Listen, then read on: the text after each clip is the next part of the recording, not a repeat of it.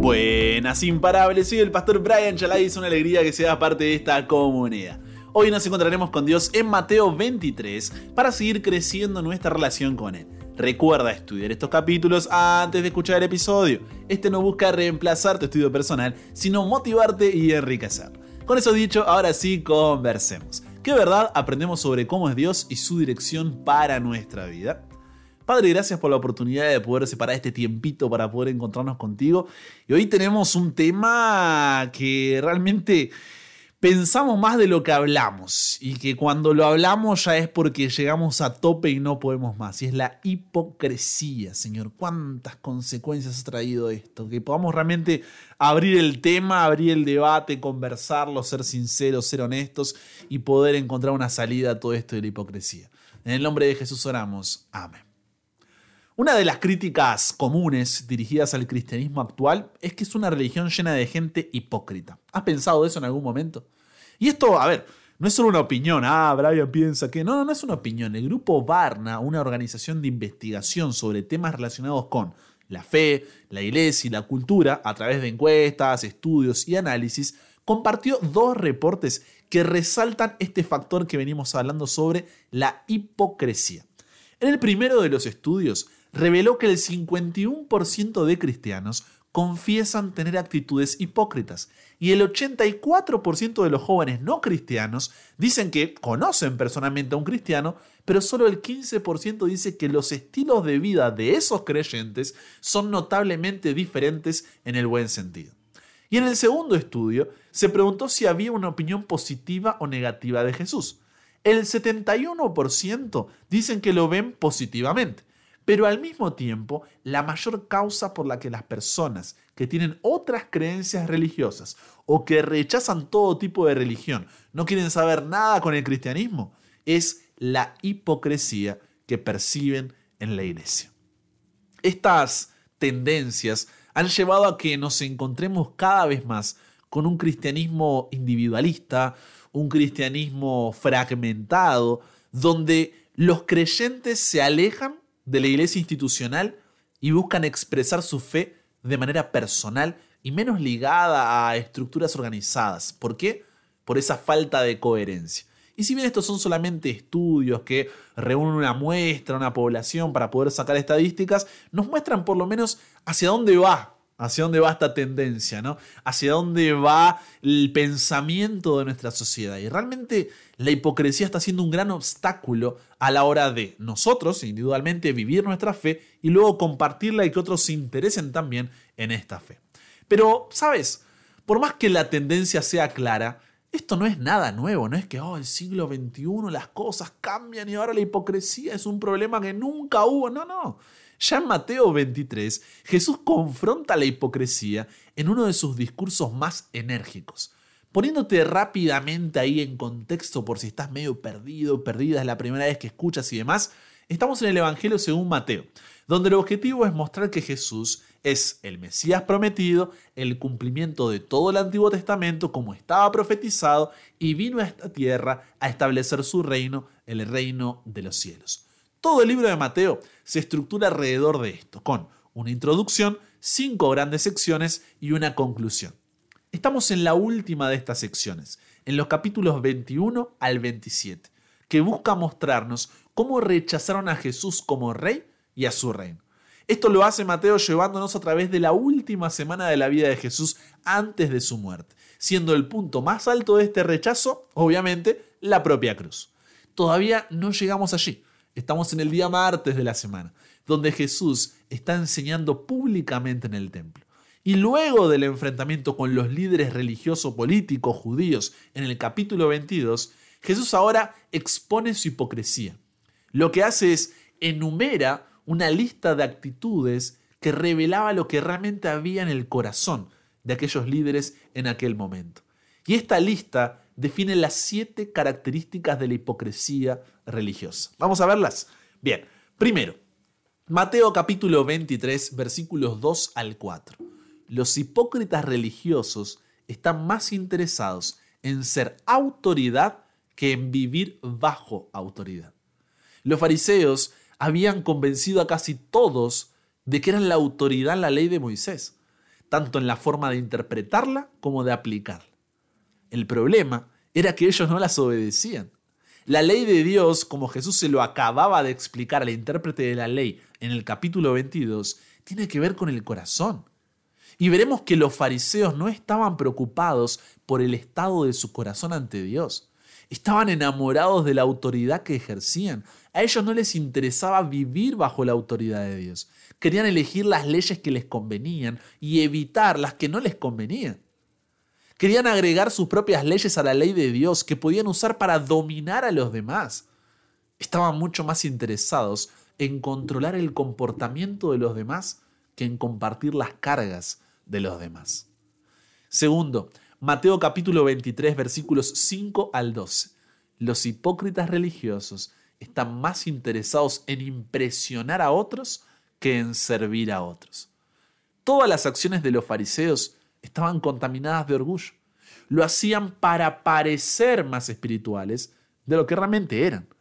A los fariseos les encantaba entrar en la sinagoga llena de gente, sentarse al frente en los asientos que estaban reservados para ellos, los hacía sentir muy importantes. Les encantaban los títulos de honor que la gente les atribuía, ¿no? Rabí, padre. No les interesaba ser creyentes comunes, no les interesaba ser hermanos, compañeros en el camino de la fe, no, no querían saber nada de eso.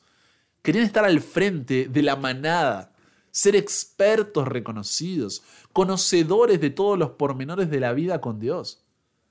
Lo que no les interesaba en absoluto era ser siervos. Querían impresionar, no ser sumisos. Querían que otros los honraran, no humillarse ante los demás. Estaban mucho más preocupados por parecer santos que por ser genuina y profundamente santos. Tercero, Mateo capítulo 23, versículo 13. Los hipócritas religiosos están más interesados en imponer reglas que en conceder gracia. Estos líderes religiosos debían desesperarse por abrir la puerta. En cambio cerraban en la cara de las personas la puerta rotulada santidad por gracia. E incluso las empujaban por la puerta rotulada santidad por obras. Ojo, esto no significa que la gracia esté separada de la santidad. El problema es cuando hacemos de una vida de obediencia un requisito para recibir la gracia de Dios en lugar de una consecuencia de la misma. Yo no obedezco para ser salvo. Yo obedezco porque soy salvo. ¿Se nota la diferencia?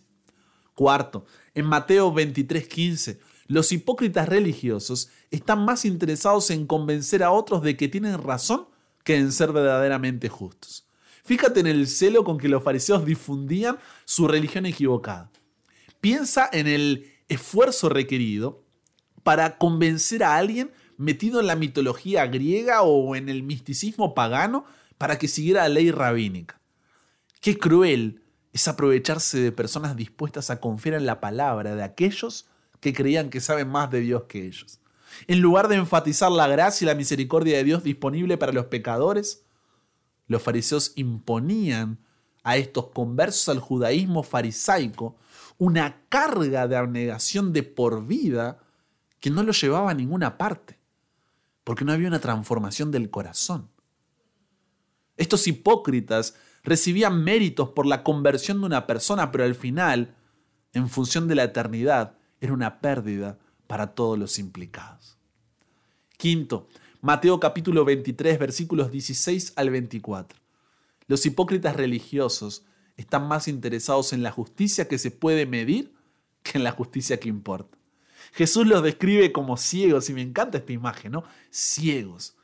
Ellos no podían ver el camino hacia la paz con Dios. No era porque la palabra de Dios que estudiaban no se los revelaba. Era que se habían negado a ver la verdad. Y no eran solo ciegos, eran guías ciegos. Tenían la intención de guiar a otras personas en su propio camino desviado que predicaba, nunca serás suficientemente bueno, nunca lo lograrás, un camino que solo conduce a la destrucción. Habían perdido por completo el sentido de la proporción en términos de lo que importa a Dios. Sexto, Mateo 23, versículos 25 al 28 los hipócritas religiosos están más interesados en la apariencia externa que en la realidad interna. una taza que está sucia por dentro ilustra a una persona que está llena de contaminación del pecado en su interior.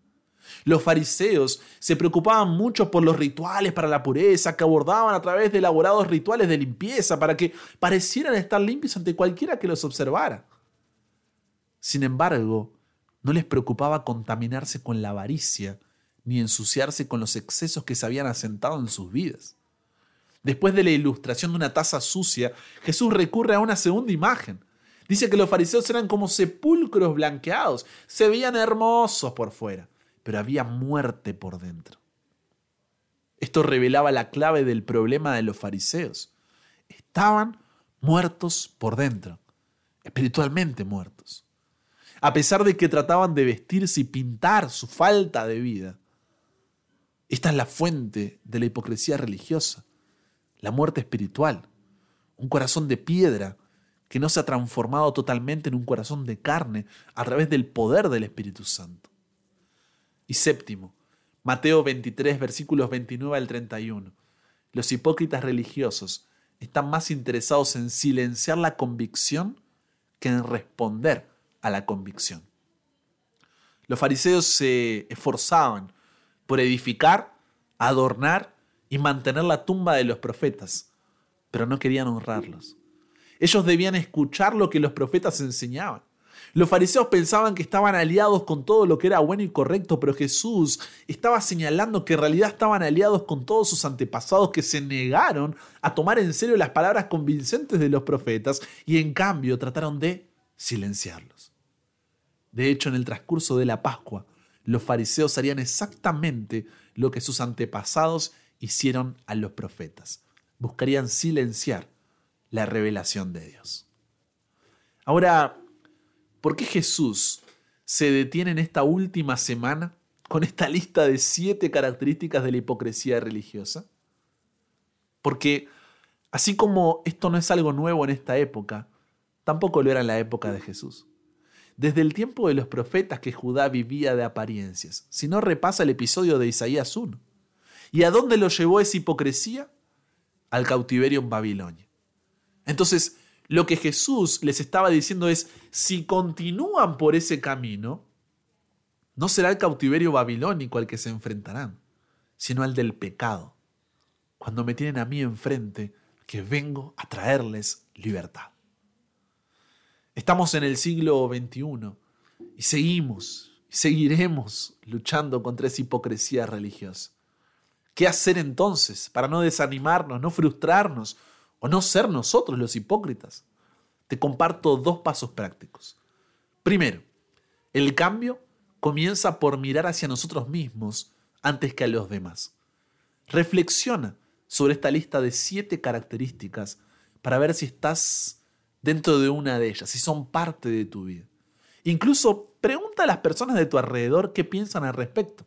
O recuerda, no sé, comentarios que te hayan hecho sobre el asunto. Y luego enfócate en la sinceridad y la autenticidad en tu relación con Dios y los demás, en lugar de tratar de aparentar una imagen perfecta. Somos enfermos de pecado en el hospital de la iglesia. No se supone que estemos bien. Es solo cuando somos humildes suficientes para reconocerlo que podemos empezar a mejorar. Como dice Mateo 7:3, ¿por qué miras la paja que está en el ojo de tu hermano y no echas de ver la viga que está en tu propio ojo? Enfoquémonos en ser antes que en hacer. No porque el hacer no importe, sino que este será una consecuencia del ser y no al contrario. El momento, el que todos dejemos de aparentar que somos los supercristianos, seamos vulnerables, es ahí cuando la iglesia marcará una diferencia, que no te das una idea, pero el cambio comienza por nosotros. Segundo, la hipocresía, ojo, no estoy hablando aquí de falsa doctrina, sino de una actitud, ¿ok? La hipocresía no es una razón para alejarse de Dios y de su iglesia viviendo un cristianismo individualista.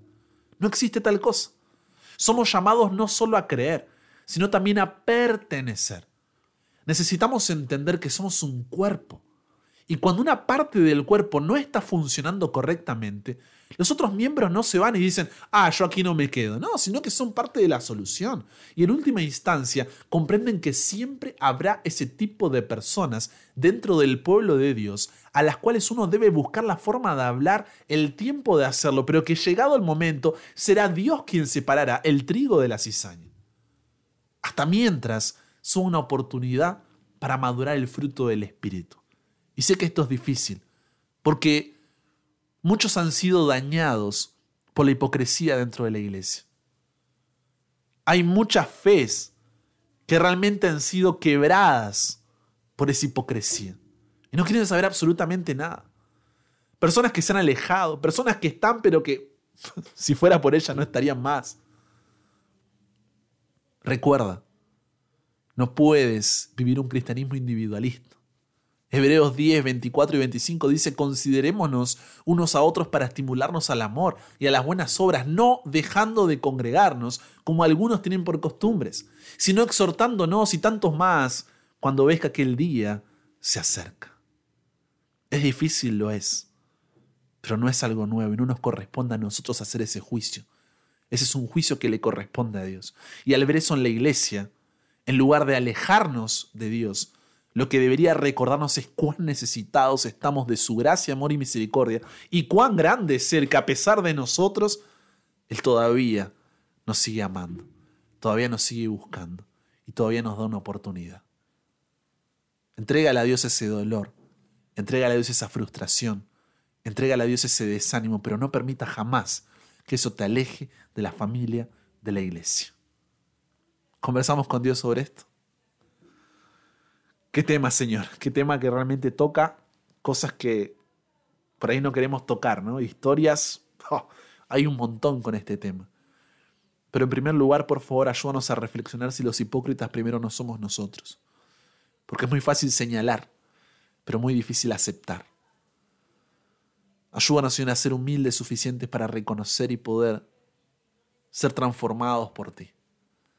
Y en segundo lugar, ante la hipocresía que muchas veces vemos en todos los ámbitos y áreas de la iglesia, porque somos seres humanos, que esto no nos desanime y nos termine alejando de ti, sino que nos recuerde la necesidad que tenemos de ti, Señor. Porque incluso con una iglesia que falla, una iglesia llena de errores humanos, tú todavía obras por medio del poder de tu Espíritu Santo.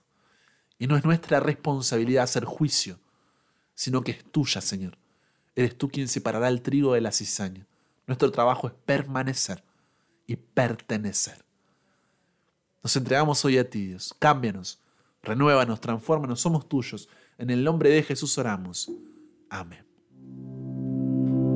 Y con eso llegamos al final. Comparte con otros lo que aprendiste hoy. Súmate a la comunidad en WhatsApp totalmente gratis si todavía no lo has hecho para recibir una notificación en tu celular cada mañana, escuchar los episodios sin conexión, tener material extra, hacer tus preguntas, acceder a contenido exclusivo y te espero en el siguiente para que nunca pares de aprender y nunca pares de crecer. ¿Por qué? Porque hasta el cielo no para.